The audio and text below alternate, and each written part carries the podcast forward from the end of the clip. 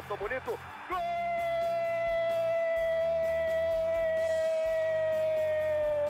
Uma grande jogada de Renato pela direita. Partiu Luan, dominou o lance, é bom, o lance é bom, o lance é bom, o lance é bom. Olha o gol, olha o gol, olha o gol. Golaço do Grêmio. Para Everton, chegou, fez a finta, outra boa jogada, cruzamento. Olha a chance, olha o gol, olha o gol, olha o gol, olha o gol, olha o gol.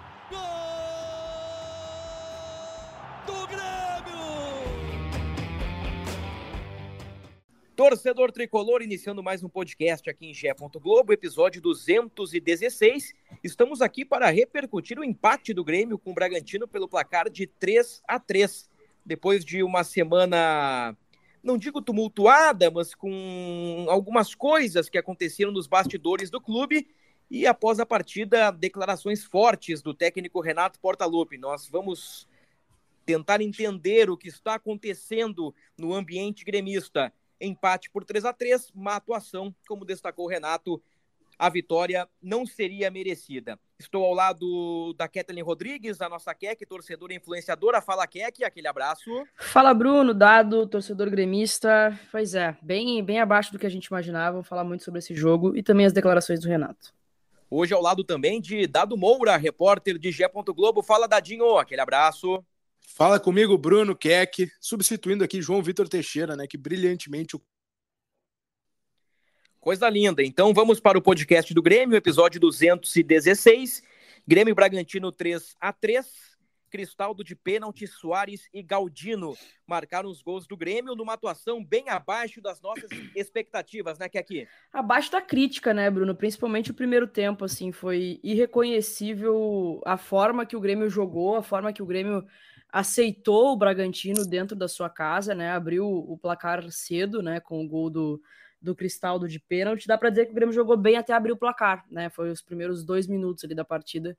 É, depois teve o pênalti, a revisão do VAR e tudo mais, e o Grêmio aceitou uh, uma imposição de postura do, do Bragantino que foi constrangedora de ver na arena diante do seu torcedor, uma chuvarada, um tempo ruim pra caramba, e o torcedor presente lá, mais de 23 mil pessoas para ver um show de horror do Grêmio.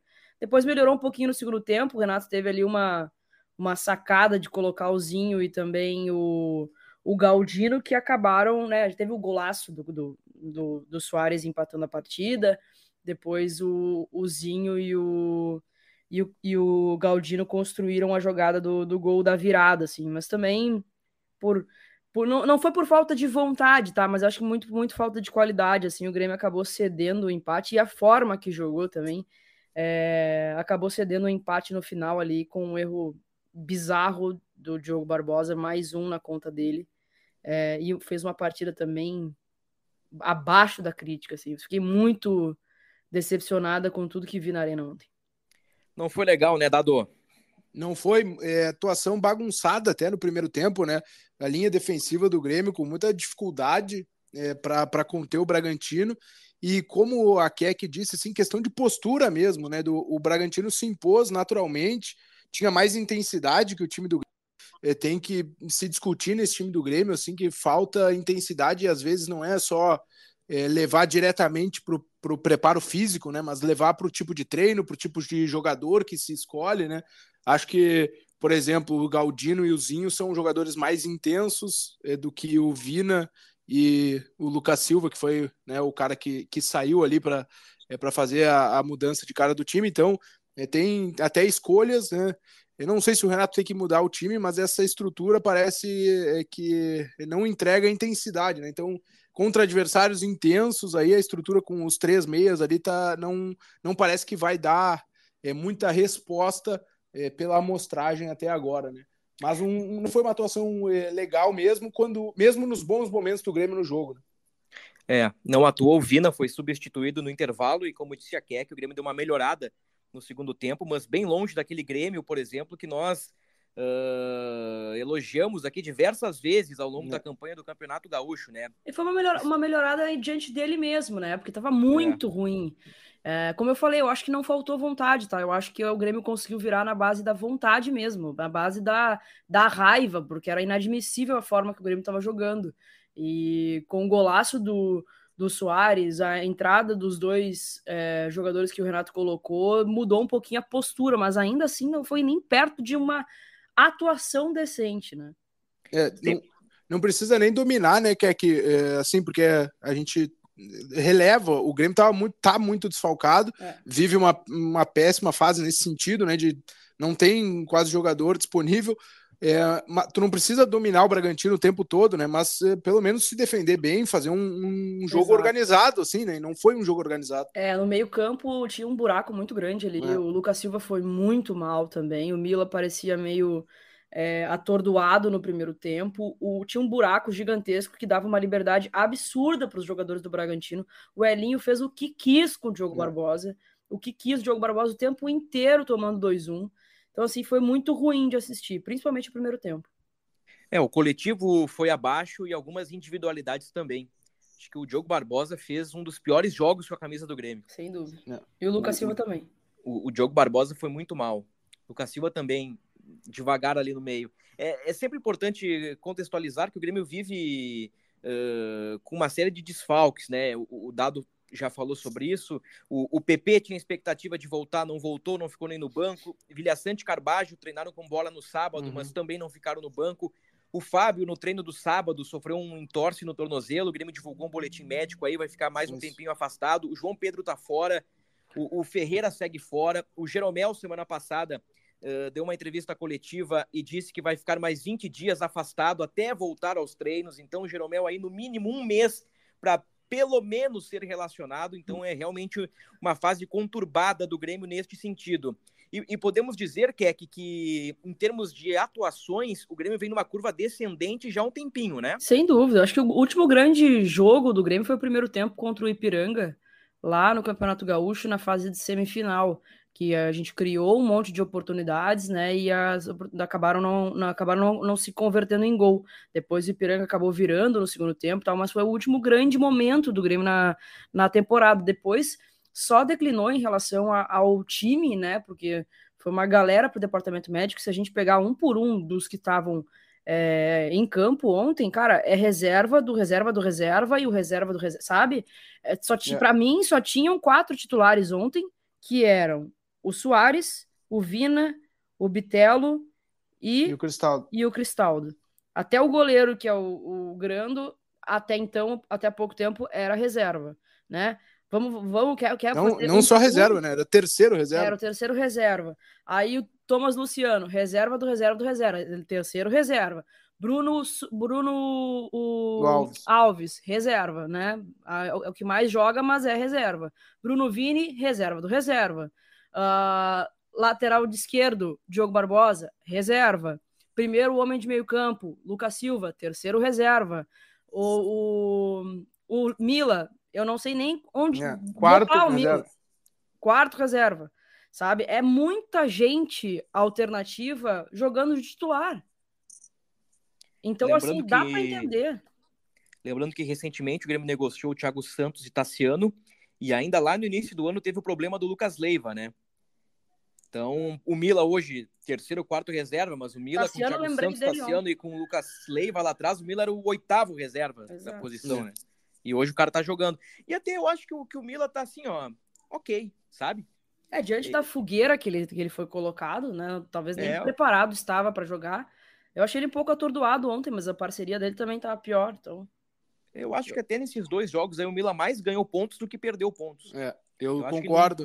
Não... não... foi, não foi maravilhoso, ó, que, que jogo, mas ele, se tivesse, por exemplo, do lado do Vijaçante é, ou é, do PP, ele teria né, cumprido melhor ali, me parece. Eu acho que esse, tudo que a, a Keck falou levanta a pergunta aqui que a gente pode tentar responder, né? É, é que o Grêmio é, está é, tão mal com os desfalques, é isso mesmo, vai ficar assim, ou mesmo com os desfalques, poderia jogar melhor? É a pergunta de um milhão. Vendo a, assim, o que o Renato fala dos, é, dos desfalques, tudo isso que a Keck colocou realmente, né? Tipo, terceiro reserva jogando no meio-campo, perdeu três jogadores que são considerados titulares no mesmo setor. Eu estava até conversando com, com amigos sobre isso.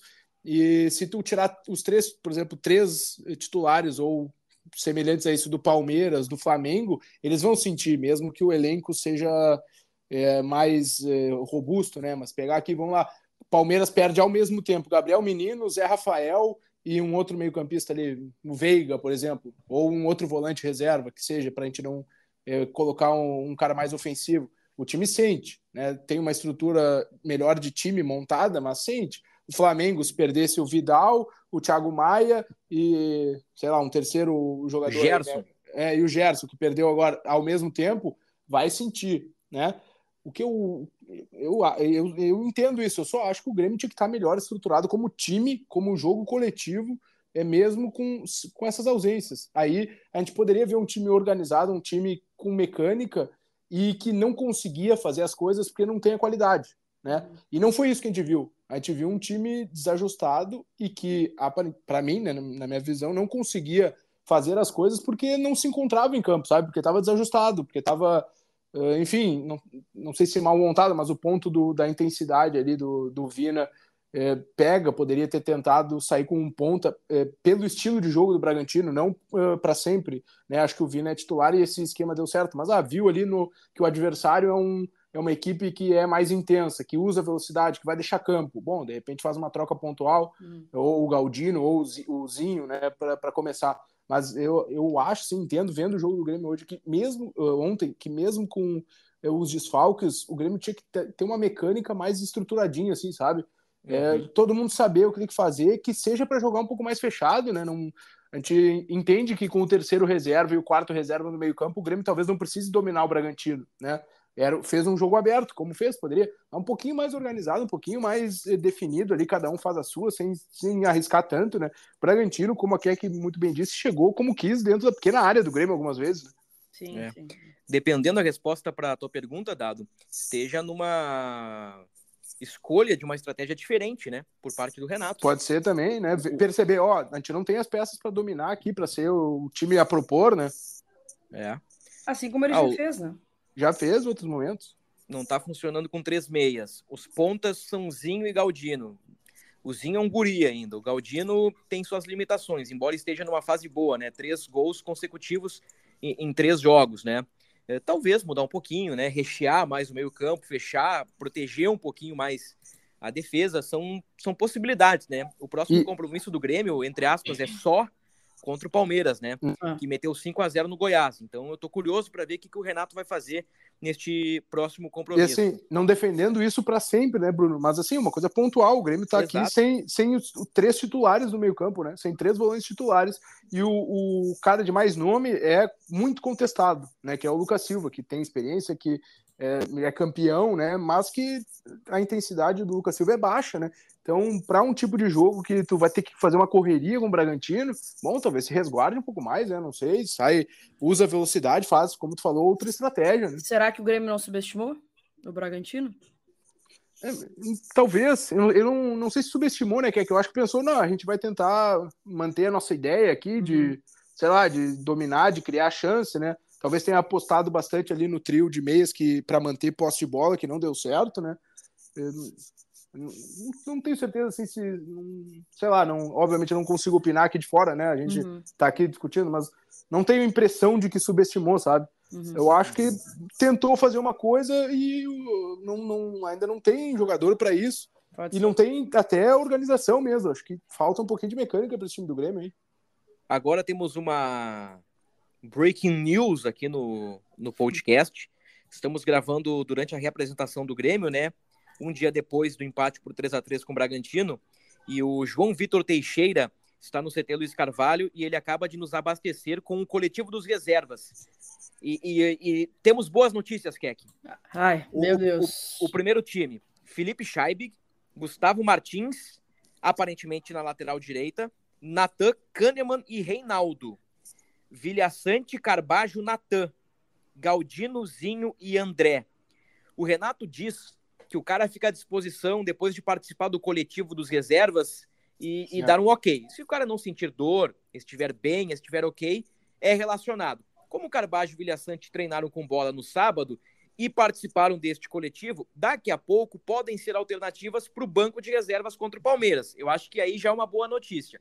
O Reinaldo também treinou normalmente ali e, quem sabe, pode recuperar a titularidade. Repetindo o time que treinou: Felipe, Gustavo Martins, Natan Kahneman, Reinaldo, Vilhaçante, Carbajo, Natan, Galdino, Zinho e André. Por curiosidade, o terceiro time, o reserva do reserva: Adriel, Lucas Cauã, João Ramos, Vieri e Cuiabano, Kaique, Darlan, Gustavinho, Natan, que é um atacante do Sub-20, Ronald Barcelos e Rubens. Esse Natan tem muita expectativa em cima dele, ele fez gol agora, se não me engano, no, a semana passada no, no Brasileirão Sub-20, eu acho, se não estou enganado. Cuiabano voltou a jogar esse fim de semana também. Acho que eh, acho não, pelo time Sub-20, né? E é a boa notícia aí para a lateral esquerda também. Então, é, aos pouquinhos o Grêmio está realmente voltando a ter um grupo mais encorpado, né? A gente só esperava, a expectativa era boa contra o Bragantino, me parece, porque esperava-se que o PP jogasse e que o Reinaldo já pudesse também é, começar como titular, né? contra o Bragantino. Então a gente já veria duas peças daquele time é, mais próximo do ideal, né, do Grêmio, e isso não aconteceu. É, pode ser então que pro Palmeiras a gente tenha a volta do, do Reinaldo, é. do Vídeo e do Carbajo, é isso? Isso. Isso. Ah, e, dá um e aumento, do, né? É, e do PP, assim, é, talvez seja otimista. O que aconteceu foi que sábado ele sentiu um pouco a perna pesada, né? Ele não não, não foi outra lesão, mas ele sentiu ali o local da, da lesão é, é, posterior da coxa esquerda, se não estou enganado, fazendo de cabeça aqui. É. E ele sentiu um pouco pesado e aí não quis. Uh, não quis uh, arriscar, sabe? Se sentiu inseguro de repente para ir para o jogo. Mas estava treinando com bola toda semana passada.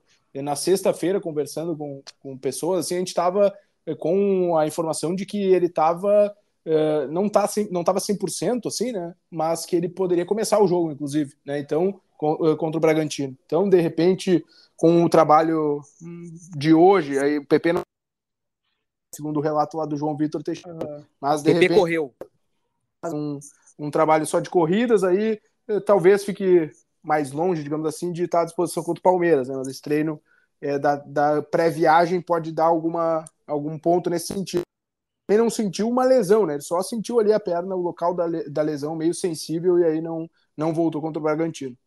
Ah, oremos, né? O João não participa hoje do podcast no microfone, né? É, mas, mas tá nos tá abastecendo. Nos abastecendo aqui. Ele disse que o Reinaldo participou o tempo todo do coletivo e que o PP realizou corridas em volta do campo. Então, quer que assim, ó.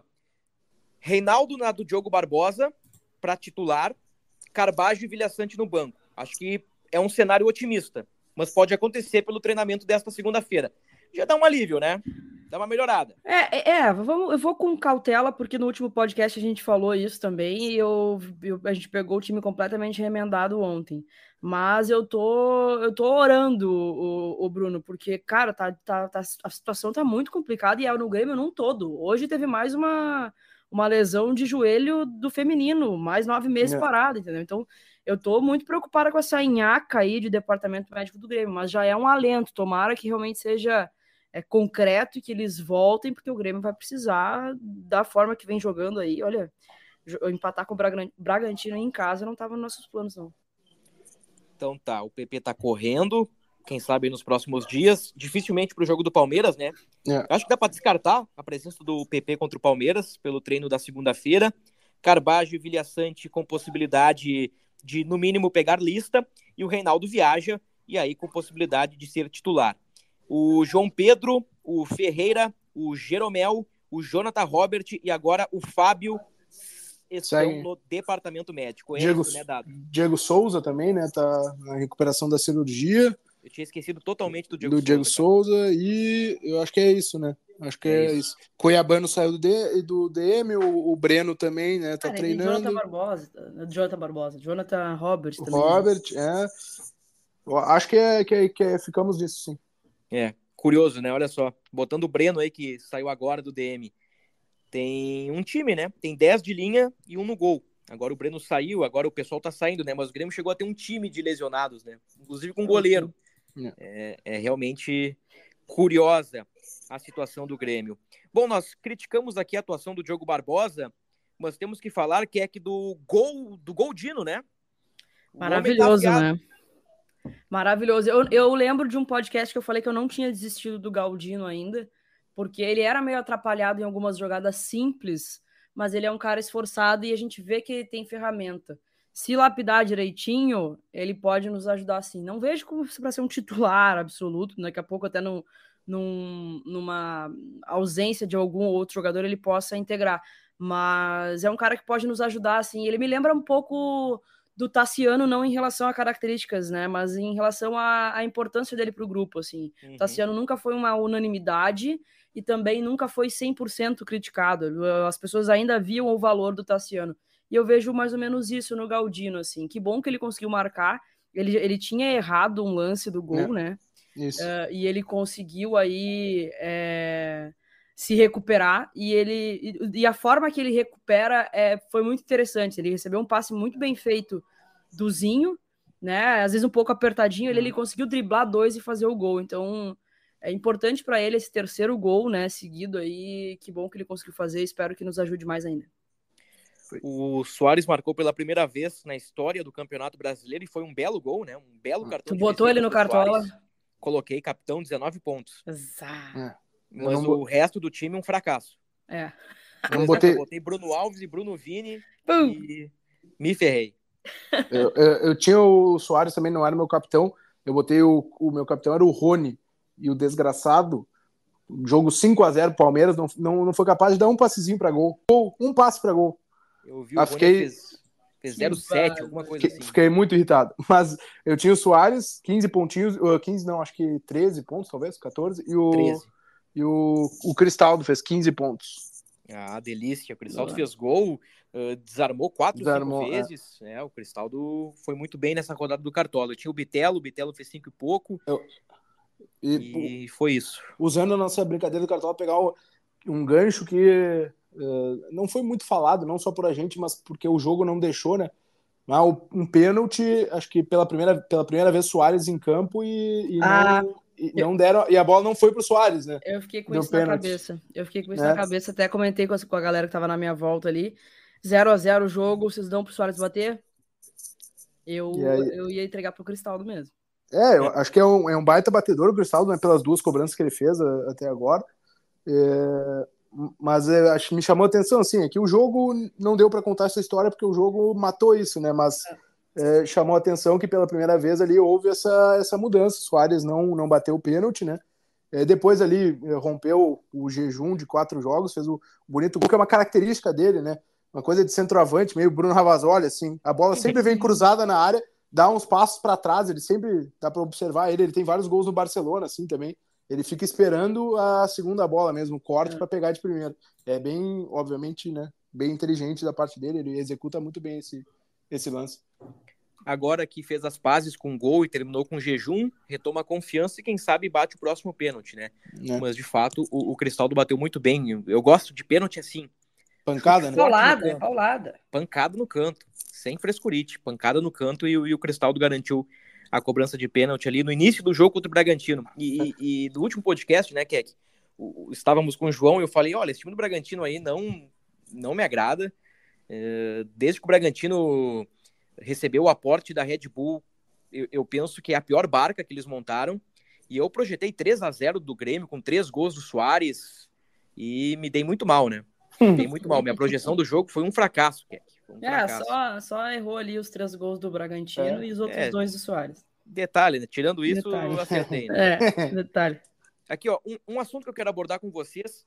O Renato não estava muito pé da vida no reservado? Vocês não acharam o Renato, especialmente você que, é, que, que, que acompanhou em loco lá na arena, não achou o Renato muito transtornado, irritado além da conta? E o que, que vocês acharam do recado do Renato na entrevista coletiva dizendo que para brigar precisa gastar. Se não gastar, não vai ganhar. Cara, eu, eu achei o Renato tão irritado quanto nós, assim, na arquibancada. A torcida do Grêmio estava muito impaciente ontem, tanto é que vaiou no intervalo e vaiou no final do jogo, e com toda razão, né? Da forma que o Grêmio jogou, realmente foi de irritar qualquer um. Eu acho que o, o Renato foi quase que um reflexo do torcedor, assim, na Casa Mata, porque o time estava errando demais. O primeiro tempo foi muito constrangedor, mas muito constrangedor mesmo.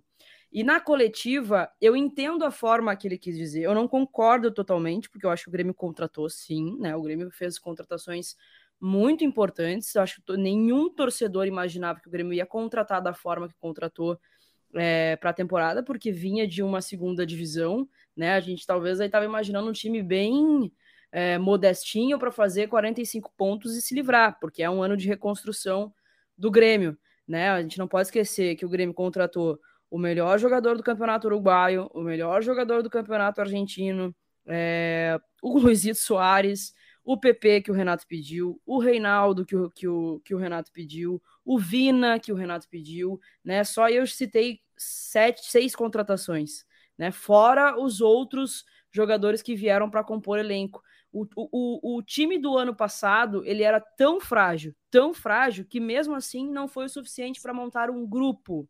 Eu acho que o Grêmio tem um time forte, a gente já falou isso algumas vezes aqui no podcast, mas não tem um grupo. Quando o Renato precisa fazer algumas alterações, a gente vê que o, que o elenco ele é fraco. Mas diante das possibilidades que o Grêmio tinha com um rombo financeiro dentro da sua, da, da, do, do clube, eu acho que a gente contratou além daquilo que a gente imaginava.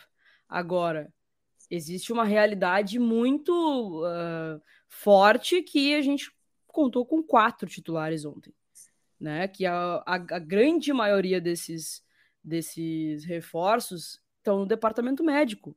O meio-campo inteiro do Grêmio está no departamento médico. Então, eu entendo a irritação do Renato em ir para a coletiva e, cara, e ver que uh, o que ele está é, remontando um, um, um, time a cada partida, mas ele não pode ser injusto a, a ponto de dizer que, é, que, o, que, o, que o, sei lá, daqui a pouco questionar o trabalho da direção que foi foi muito bem feito diante daquelas das, das possibilidades que a gente tinha, sabe? Então, concordo até certo ponto com o Renato. É, eu acho que em campo ele tinha que estar irritado mesmo ali, porque a, assim, uma parcela, não sei se todos, né, mas uma parcela dos erros do Grêmio foram muito infantis, né, assim, é, especialmente, por exemplo, o, gol do, o terceiro gol do Bragantino, né, teve lances anteriores que o, o próprio gol, o segundo gol, o gol do, do Sacha ali, que o Galdino entrega também no meio campo, né, era uma bola simples que tu larga antes ali, é, não, na marcação não vai chegar em ti, enfim, é, e sobre a, a manifestação da coletiva, é, eu, eu não concordo muito com o Renato, assim, em termos de grupo, talvez sim, né? É o que a Keck falou, mas se, se o Grêmio uh, nem tiver todo o elenco, mas tiver é, desfalques só pontuais, né? Por exemplo, o que eu quero dizer com isso é não ter 12 jogadores fora, é ter ali três caras fora, por exemplo, aí um suspenso eventualmente, porque o Grêmio é uma, uma, uma utopia, né? Pensar que tu vai ter os 11 titulares todos sem desgaste certinho em todos os momentos. Né? Não, isso não vai acontecer. E olha, é difícil que aconteça em cinco jogos, dez jogos no Brasileirão. Então, é, acho que um, um, um, time titular pouco desfalcado, é, não sei se faz o Grêmio brigar por, por título no Brasileirão, acho que não, mas faz o Grêmio ficar numa posição confortável em cima ali e brigar por vaga na Libertadores, eu acho sim. Desde que é melhor trabalhado. Esse, para mim, é um ponto. Eu acho que falta um pouquinho. O, o Renato chegou num ponto, conseguiu ali eh, produzir um time novo, que a gente falou aqui, né, com uma característica, e não conseguiu dar o próximo passo naquela formação mesmo, sabe? De dar mais repertório, de dar mais é, é, situação de jogo, de se defender de repente melhor, ou de enfrentar com aquele estilo um adversário num nível maior. Então, acho que se, se contratasse, se pudesse contratar, seria ótimo, claro. Mas acho que o Grêmio não pode, acho que não. Talvez consiga dar mais um tiro na próxima janela e olhe lá. É, é ao mesmo tempo é sim uma, uma como é que eu vou dizer uma, uma deficiência do elenco né a, a velocidade pontos de velocidade quem tem um ponta de velocidade mesmo é o, é o Zinho só de, de opções e porque o Galdino é um ponta mas ele não é um cara de velocidade né ele é mais um atacante ali, de arremate e tal, joga próximo do centroavante até. Então, o Grêmio tem mesmo só o jovem e aí vai ter que recorrer para a base. Acho que se pudesse contratar um, um jogador para a função, ok. Mas uh, acho que não tem que sair muito do. sair gastando. O Grêmio já gastou, como a que disse, bastante para formar esse grupo. Então é uma segurada e faz mais com o que tu tem na mão. E acho que assim, ó, uh, e ser. Uh, sincero com a torcida mesmo. Uh, se não contratar e não pode brigar, tudo bem, se diga isso, entendeu? Quando, ah, não podemos contratar, a gente vai brigar esse ano para estar na Libertadores ano que vem, aumenta o, o orçamento, é, entra mais dinheiro, a gente vai para Libertadores com Soares, e era isso, entende? Não acho que o Grêmio, na volta é, da segunda divisão, depois de quase 100 milhões de, a menos de receita, precise brigar pelo título do Campeonato Brasileiro. Exato, exato. Por mais uh, que isso possa parecer ruim para o ouvido do torcedor, mas voltando da Série B, tendo que fazer toda uma questão de reconstrução orçamentária, é ok não brigar pelo título, né? É. Não, e, e o time do Galchão, ele já deu uma resposta acima da expectativa. E rápido, né? Que, Muito rápido. Que foi aqui, apesar de uh, critiquei, mas foi um mérito do Renato dar essa resposta rápida, né? Sim, é. sim. E, e se queria aquela expectativa, ó, foi campeão gaúcho com sobras. Teve dificuldades contra o Ipiranga e contra o Caxias, é verdade, mas no todo, assim, a campanha foi de ponta a ponta. E nós falamos sobre isso aqui no, no podcast. O Renato falou em uma entrevista no dia 8 de abril, logo após o título gaúcho, que o Grêmio tinha bala na agulha é. para disputar com o Flamengo, Palmeiras, Atlético Mineiro e outros. E com os desfalques, isto não está acontecendo, né? Eu, eu só acho que o Renato viveu uma noite de Eduardo Cudê, acho que ele pegou pesado demais, história do, do grupo curto e, e não vai ganhar, acho que talvez o Renato tenha se perdido um pouquinho ali, nessa é. irritação mesmo do pós-jogo, cara de cabeça quente daqui a pouco, não sei se foi uma estratégia do Renato, da comunicação do Grêmio, a entrevista, mas eu achei um pouquinho demais, assim. Um o, o grande ponto, Bruno, fazendo o paralelo com a questão do Cudê na época do Inter, é que o Renato tem tamanho para cobrar dentro tem. da instituição Grêmio, né?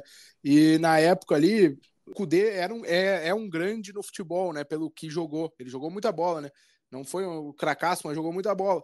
Mas ele estava chegando num contexto novo, né? E aí foi cobrar num futebol que ele não é ídolo, que tudo mais e ali pegou mal no Inter, né? O Renato, embora a cobrança seja a mesma, né? Ele é o maior ídolo da história do Grêmio, né? E aí é o, o peso que é, é, é, é diferente, né? O peso do personagem. É. O, o, Renato ele move multidões, ele move a é. torcida do Grêmio. O, o que não pode acontecer e, e a Keck matou muito bem essa charada, a Keck pegou hum, na veia. É o Renato ser injusto com a direção e daqui a pouco virar a torcida Contra a direção, colocar a torcida sim. contra a direção. Hum. Porque o Renato diz: ah, se não contratar, não vai ganhar. Ah, tem que contratar dois ou três pontas. Mas vamos lá. A direção do Grêmio deu nada mais, nada menos do que Luiz Soares é. a Renato Portaluppi. Aí vem aquela pergunta do dado anterior: se o Grêmio, mesmo com os desfalques, poderia jogar mais. Gente, o Grêmio tem o Luiz Soares. É. Que se faça um time voltado para o Luiz Soares. Ah, mas não tem o encantamento dos meias, não tem o futebol mais bonito do Brasil. Mas nesse momento o que importa é resultado. É. E, e, é uma situação pontual, né? Não é, o Grêmio não vai jogar mais 35 rodadas se defendendo. É uma situação pontual porque tem vários caras fora, né? Nós contamos aí são João Pedro Ferreira, Jeromel, Jonathan Robert, Fábio, Diego Souza fora, PP correndo, Carbajo, Vilhaçante e Reinaldo recém voltando. Então é, é realmente jogadores de qualidade estão fora, jogadores de hierarquia estão fora. Então, vamos ver aí o que o Renato vai aprontar. Quarta-feira tem Palmeiras, jogo duro. No fim de semana tem Fortaleza, jogo duro. Depois tem Copa do Brasil, Cruzeiro, jogo duro. E depois Clássico Grenal, Keck. É. Cara, eu vou te dizer o que mais tá me preocupando, assim, depois do jogo de ontem. Eu, a primeira coisa que eu pensei foi a Copa do Brasil. Esses jogos contra o Cruzeiro aí. É... Porque se a gente for parar pra pensar, talvez o Grêmio esteja mais desfalcado ainda do que quando jogou contra o Cruzeiro na no Independência lá, uhum. pelo brasileiro, entendeu? Estamos então... a oito ou nove dias, né, do jogo contra o Cruzeiro. E não foi lá momento, que o Vilha Santos tá? machucou?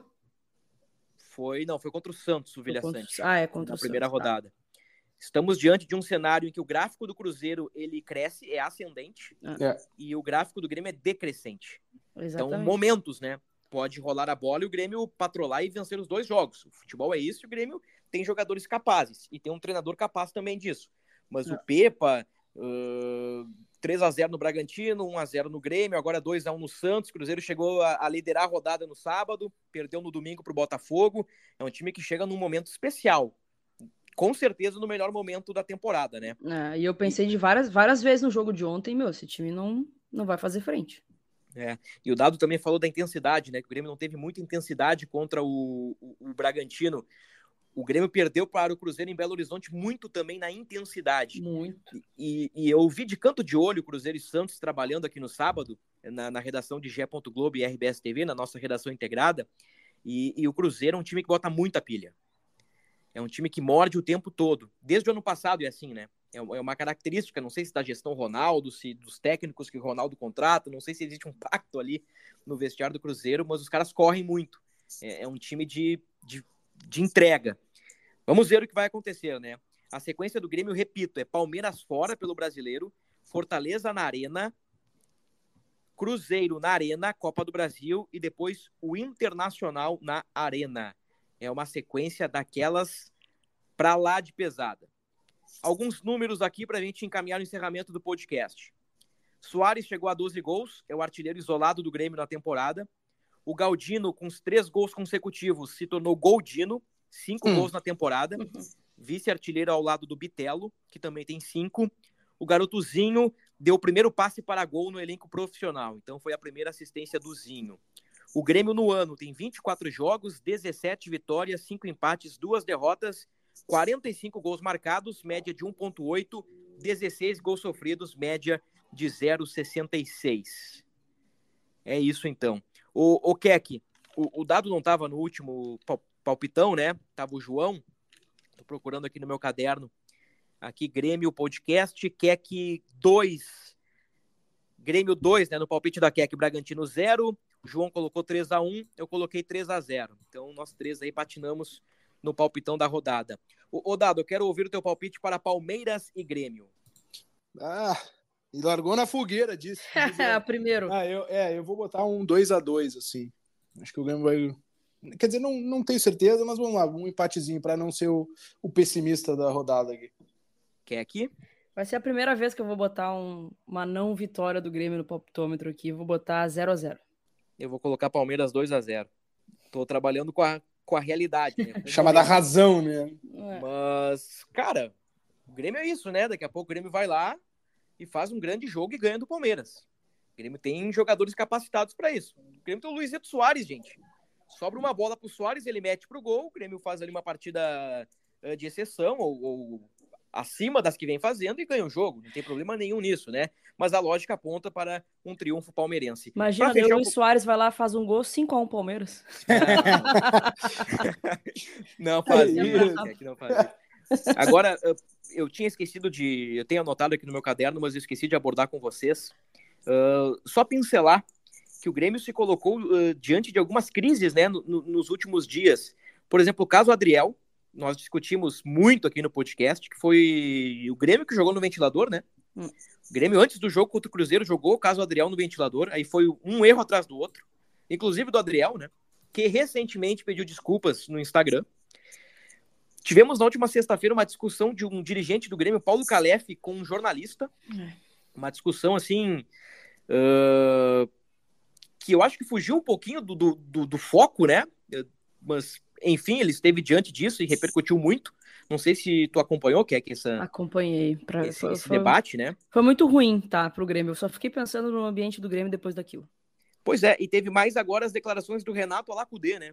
Hum. Então, eu assim, eu fiquei pensativo em relação a isso, né? Será que o campo também não se reflete nos bastidores? Será que os, a crise Adriel, o, o bate-boca do dirigente com o repórter, numa entrevista para a Rádio Guaíba, né, na última sexta-feira, e, e pode ter ocasionado essa reação do Renato, o Renato ter jogado no ar.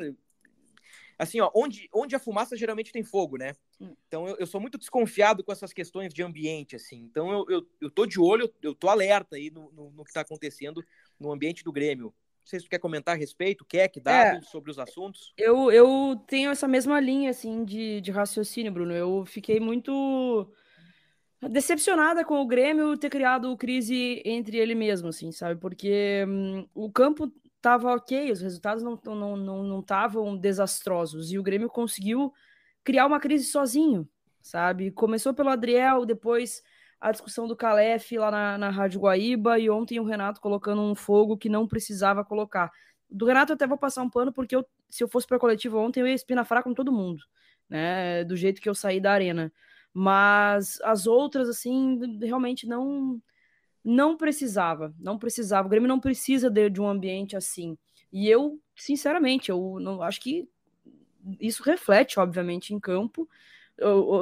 acaba minando o ambiente e o torcedor, obviamente, fica com uma, um pezinho atrás, uma desconfiança que não estava contando nesse, nessa altura do campeonato. Acho que é, eram é, todas situações evitáveis e talvez não tanto na vida real que a gente fala, né? Mas na, nas redes sociais, nessas, nas bolhas, assim, isso gera muita coisa, né? Eu acho que daí sim movimenta ambiente, movimenta torcedor, nesse sentido de criar assunto, coisas que, que não são. Que, que eram desnecessárias, assim, né? Especialmente, por exemplo, a, a, a discussão do Calef com, com o Cristiano Silva, embora o Calef tenha o direito de. Enfim, pedir o direito de resposta lá na, na Guaíba e tudo mais. Mas quero dizer que era, era evitável e não precisava criar esse assunto para a torcida, dar pano para manga, para crítica, pra, né? Tu cria, tu abre essa, esse flanco assim. Né? É, resumidamente ali, e até contextualizando para quem não está ligado, para quem não é aqui da, da praça, né, para quem não é aqui do Rio Grande do Sul e não acompanha o dia a dia do Grêmio, um jornalista deu uma declaração na Rádio Guaíba, o Calef não concordou, pediu, digamos, um direito de resposta, né, pediu uh, uma oportunidade para se defender, o Calef entrou no ar e, e, começou ali uma bateção de boca, né, para dizer o mínimo. É. E, e o Calef ficou exposto naquela situação. E o assunto repercutiu muito nas redes sociais, e aí, digamos que foi uma crise, né? Uma pequena crise ali na, na sexta-feira. E eu acho que isso tem influenciado. já disse depois da derrota para o Cruzeiro, disse no nosso podcast presencial aqui, que o caso Adriel, para mim, afetou claramente o Grêmio dentro de campo. Eu não sei se essa série de episódios também não afeta o desempenho do time. Sempre importante lembrar que o Grêmio vem com muitos desfalques e nós falamos mais de uma vez sobre isso aqui no podcast. Quer que mais alguma coisa para agregar, comentar, discordar, criticar? O momento é esse? Ou volte no próximo episódio? Não, é isso. Desabafei bastante nesse, hum. nesse aqui. Espero ter um, um, bom resultado, pelo menos, do Palmeiras voltar de São Paulo, né? Um pouquinho feliz. Passamos a régua, Dado? Passamos. Obrigado, Bruno Keck. E quem nos acompanha.